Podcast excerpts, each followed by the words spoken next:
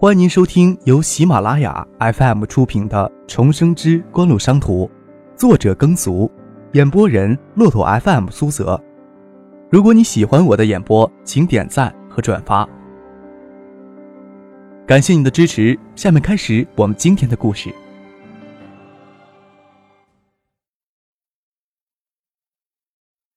第十四集，我就在市里呢。给唐市长叫过来的，说是晚上请吃饭。哼，哪能让唐市长请吃饭呀？听得出小叔张之飞在电话那头心情很亢奋。他的建筑公司还没能走出东社县呢，这会儿唐学谦请吃饭还不够他三天睡觉的。刚跟你爸爸通了电话，说你回海州了，有什么事情？有事不能晚上说。我需要一笔钱，数字还挺大的，你觉得行？能不能现在就送到沙田来？这事儿不要跟我爸说。什么，小克？你没事吧？张可听着小叔在电话里的声音，瞬间提高了八度，笑着说：“别那么紧张，不是给绑架了，这钱是给人救急用的，算是我借的。”哦，你小子想吓死你叔呀！张之飞在电话那头喘了一口气：“哎呦，要多少钱？我马上给你送去。”十二万。什么事儿？要这么多钱？张之飞在电话那头吸了一口凉气。要知道，在九四年刚大学毕业的大学生进入普通的事业单位，一个月工资只在二百元左右。张可知道小叔这些年在东社做工程有滋有味，手头的活钱也不会太多。就算这些天自己表现再出色，要小叔不明不白的拿十二万出来，可能性也不大。张克说道：“小叔，我在沙田，你取钱过来，我把事情说给你听。”在沙田等了大半个小时。张克才看见小叔张之飞骑大车姗姗来迟，打开车门坐了进去。钱我取来了。张之飞见侄子一脸淡然，仔细打量一番，没有异常。你要不能有个好借口，这钱不能借给你。能做到这一步，说明自己这些天来的表现给小叔留下深刻的印象。张克撇撇嘴笑了笑，不着急提钱的事情，问小叔：“成为唐副市长的座上宾，接下来有什么打算？”瞎扯什么！张志飞将车子停到路牙上，快说你的事情。唐学谦要当上市长，你就没有好好规划一下？难道还想躲在东社小打小闹？谁说唐学谦要当市长？周富明当书记，唐学谦不当市长，谁当呀？怎么可能？唐学谦在市委排倒数第二，他与周富明之间还有三个常委，轮不到他。张之飞也不觉得跟侄子讨论这话题有什么奇怪。只想着要反驳他，唐学谦差点锒铛入狱，丁向山设计诬害是一回事儿，省里被丁向山中获也是一个因素。这次海州官场动荡，省里会不会想借机补偿他一下？第二，周富明希望谁能搭班子？唐学谦受害，周富明坐享其成，我们心里可都是清楚的。张克掰着手指头给小叔分析局势：你上次跟唐学谦他们一起回海州，周富明不是到高速公路口接你们的吗？这就是周富明的态度。听你这么一说，确实有可能。张之飞点了点头。你爸这次也能往上挪一步。你没看我爸爸在专案组一头劲儿啊，不进步简直没天理。先不要说我爸爸，他在进步离市长、市委书记还远着呢，说不定就下去做县委书记、市长呢。张之飞一脸憧憬，就把整个东社县的房子都给你盖了，你能摸多少钱？张克一脸鄙夷。建成一座房子，只要房子一天不拆，你就一天为它质量负责。你想摸多少钱？搞成豆腐渣工程，这豆腐渣工程就是一颗不定时的炸弹，说不定会在你人生最得意的时候突然就炸了。去去，你小叔像是搞豆腐渣工程的人，那小叔就满足一年几十万的收入。张克看着小叔，知道他这些天心里早应该野起来了。市里的机会要比东社县的多多了。小叔心里没有小九九，我才不信呢。小叔是不是想把公司转到市里来？又怕太急切，面上会不好看。你跟我爸一个德行，明明想要干什么还扭扭捏捏的，不好意思，生怕别人看不明白。要做就做吧，趁着唐学谦还没有当上市长，你就把公司迁到市里来，这样面子上还好看一些。生意无外乎人情，唐学谦会不明白，需要你帮他遮遮掩掩。但是唐学谦跟丁向山不是一好人。就算唐学谦再怎么想帮你，也要你值得帮。所以说，工欲善必，先利其器。那东社话怎么说来着？没有那金刚钻，别揽那瓷器活儿你要想在市里继续做工程的话，就要把队伍建设起来，人员、资质、设备、技术，你一样都不能缺。钱撒下去的话，别怕收不回来。你在东社的乡下队伍，我想唐学谦还真看不上眼。张之飞眼睛发亮，他这几天兴奋来着，脑子里有朦胧的想法，却想不透亮。想不到侄子一通话，捅开了天窗，有种豁然开朗的感觉。接下来要做什么，思路分明。张志飞恨不得现在就去展开手脚，实在不想继续憋在东社那个小旮旯里了。我一直佩服你老子，羡慕他肚子里有水平，现在最羡慕他有你这么个儿子。张志飞将仪表盘上的档案袋递给张可。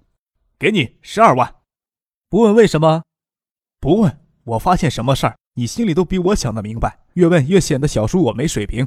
你想拿这钱去给人救急，一定有你的道理。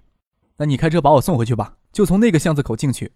张可见小叔并没有完全放心的样子，打开档案袋看了一眼，指着路让小叔开过去。这钱算我借你的，别记心里去，有空帮小叔多参谋参谋就行。张克心想：小叔这倒不吃亏，自己回到九四年，眼光还真不是其他人能比的。但是小叔能这么信任自己，还是很感动。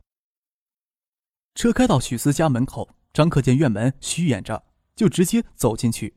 许思的父亲与一个中年人坐在堂屋里说话，桌上摆着一叠纸币，两三千左右。只听那中年人在说：“今天帮你们只能借到这儿了，赶紧把钱先交上，对小四会有帮助的。”实在不行，就立个字据，就写缺多少钱，我们卖血卖肾都会凑齐了还上，不能让小四受委屈。这事儿也绝对不能让小薇知道，这孩子也要强，知道他姐姐为他这样，谁知道他会跟着做什么傻事儿？许思父亲看见张克在院子里探头探脑，赶紧将桌上的钱收起来，警惕地问他：“怎么又是你？”张克指着长得跟许思母亲有些像的男子。你是许四姐的舅舅吧？见他点头，把档案档里的钱倒在桌上。这是许四姐托我帮你们借的钱，一共十二万，绝对是清白的。麻烦你们给我打张收条。许四的母亲看傻了。许四舅舅人精明，还不忘拿过来捻一捻，不是假的。我们是很缺这笔钱，但是这笔钱……张克记得许四舅舅叫石伟忠，跟许四父亲都是农机厂的职工。从档案里看不出他人这么精明，见许家父母不会收不明不白的钱，信口开河的说道：“许四姐帮我补习功课，让我中考考了西城区第三名，这钱都是我爸妈奖励我的零花钱。我跟我爸妈说了，许四姐要能继续帮我补习高中的功课，这钱就先借给许四姐。你们给我打张收条，我家的司机还在外面等着我呢。”您正在收听的是。由喜马拉雅 FM 出品的《重生之官路商途》，许四父亲探头往外看了看，其他横在院门外，簇新簇新的，也看不出是什么高档低档车。那年岁有私家车的都是老板，心想着家里有司机接送，当然是有钱家人的孩子。只是这钱还是不明不白的。却听舅子石伟忠说：“姐夫，这钱是借的。”日后记得先给还上。稀里糊涂的就写了借条，看着半大少年扬长而去。张克将借条撕得粉碎，从窗口洒出去。看小叔眉头挤着，笑着说：“小叔还是忍不住要问吧。”见自己的心思给侄子看出来，张志飞嘿嘿一笑：“呵呵，是那个女孩子家屋里的女人探出头来，跟她有些像。”他也只看过许思的照片，只是突然想到这点。就问了出来：“小叔，你知不知道许思其实是这次事件的转机？周富明、唐学谦、我爸爸、小叔你，都将从这次事件中获益。说白了，你们都欠他的，我是帮你们还债，不能让他太受委屈了。把钱还上，至少能帮他争取个缓刑。”这么说，你给专案组写的那份笔录是真的？当然是真的。张克说谎眼睛都不带眨的，还好奇地看着小叔的眼睛。怎么了？我爸跟你说起过这事儿？哼，说了。张志飞坏笑起来，就怕你除了脑子成熟以外，其他方面也都成熟。我没见过他本人，不过听说海州没有哪个男人敢盯着他的眼睛看。张克自然不会在小叔面前露了怯，装作一脸无辜的样子。说什么啊？怎么可能？不过想想，好像许思是蛮漂亮的。再想想，真没有人能比得上。张克头靠在椅背上，想起许思迷人的眼睛，心里想：这妖精害人呀！还没有开始发财大计呢，就先欠了一屁股外债。侧眼看着小叔张之飞，手握着方向盘，嘴角却开始美美的笑着，大概想着晚饭时跟唐学谦见面的事情吧。高中入学通知书是海州一中政教处主任曹光明亲自送过来的，可惜爸妈那天都不在家。张可看出头顶微秃的曹光明满脸的失望。等曹光明走后，给唐静打电话问他的通知书是不是王彦兵亲自送上门的。唐静对张克每次都能一语击中十分的惊奇，追问他：“你怎么知道的？你是不是就在我家楼下？”张克屈指排了排，唐静的通知书是校长王延兵送的，自己的通知书是政教处主任曹光明送的，在他们两人之间还有副校长马跃、教务处主任李之芳。这么说，杜飞跟万经贸委主任万勇的儿子万天才也毫无意外地进入了海州一中。由于专案组采取行动，在丁向山家里与象山北路里搜到大量的证据。使得丁向山案在很短的时间内取得关键的进展。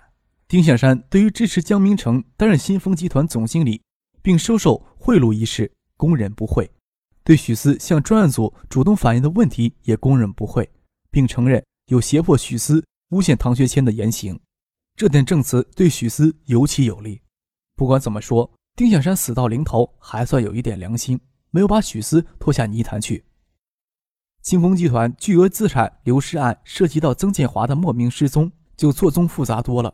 涉及到新丰集团十来年混乱的财务，没有几个月案子理不清。海州官员最关心的问题却是丁向山的问题。海州官场闹出这么大的地震来，省里尤其希望海州能保持一定的稳定。在丁向山案有初步的定论之后，省委就迅速讨论通过周富明担任市委书记。唐学谦担任市委副书记、代市长。在省委宣布这一决定的同一天，周富明、唐学谦将张之行召到市委谈话。谈话的意思很明显：区市没有空缺，可能相当长的一段时间都没有空缺。市政府秘书长或到下面机关当一把手，由他选择。市政府秘书长虽然接触面很广，但实际是政府的大管家，事情繁琐，又不能统领全局，到市直机关当一把手。事业将局限于某一区域，以后上升的路子可能变窄了，很难到地方担任党政一把手。为什么要有选择？张可看着爸爸在客厅里转来转去，心里大概就是这种苦闷吧。张可招手将妈妈喊来：“妈，你说是秘书长夫人好听，还是局长夫人好听？”没正形，瞎说什么？要我说，都一样。嘴里这么说着，梁格真却不由自主地考虑起来，到底哪个称呼更威风一些。没事，瞎想些什么没用的东西。张之行轻轻推了妻子一下，打断他的胡思乱想。以后注意一点，不要让什么人都进门，整个院子里的人都盯着呢。人家上门，我总不能关着门不让人家进来。梁格真一脸委屈。你以为他们上门真是要跟我张之行交朋友？有些事儿不是我们心中无愧就能说清楚的。要是没有小克及时发现问题，唐市长这劫不好过。你知不知道？得得，爸还没有当上市领导呢，已经拿领导的原则来要求自己了。张克咧着嘴，脚翘到玻璃机上，戏谑地看着爸爸。有没有决定好呢？排在你后面的人都等得焦急呢。张之行脸一红，坐到沙发上，靠着张克。小克，你觉得爸爸留在市里好，还是到下面的局去好？我小屁孩一个，怎么知道去哪里好？张可侧过头。我看徐伯伯认为你做秘书长好，那就做秘书长好；做局长好，那就做局长好。张之行在思维上一直以为自己是唐学谦提拔上来的人，在仕途规划上并没有超越唐学谦的念头。唐学谦才四十四岁就是一市之长，他四十二岁刚要提拔正处，加上大批区县正职，张之行与唐学谦之间隔着三四十号人。别看这三四十号人的距离，绝大多数人。一辈子都走不完这段看起来不算太长的距离。唐学仙再怎么器重，也他上升的空间很有限，关键还在于徐学平。张之行拍拍脑袋说道：“这事儿怎么好开口问？”然后笑着走开了。杨克真却没有听懂父子俩的哑谜，在旁边说道：“小克开学前不是还要到徐书记家住几天？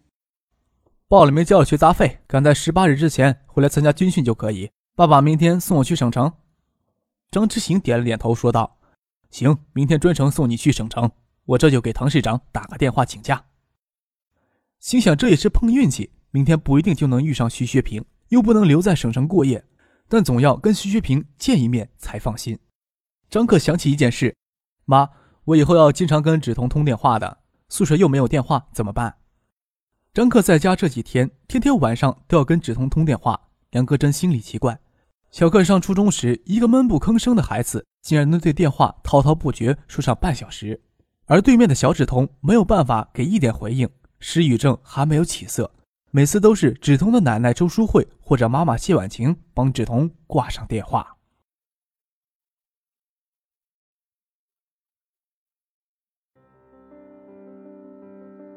听众朋友，您刚刚收听到的是由喜马拉雅 FM 出品的《重生之官路商途》，作者耕俗，演播人骆驼 FM 苏泽。更多精彩有声书，尽在喜马拉雅 FM。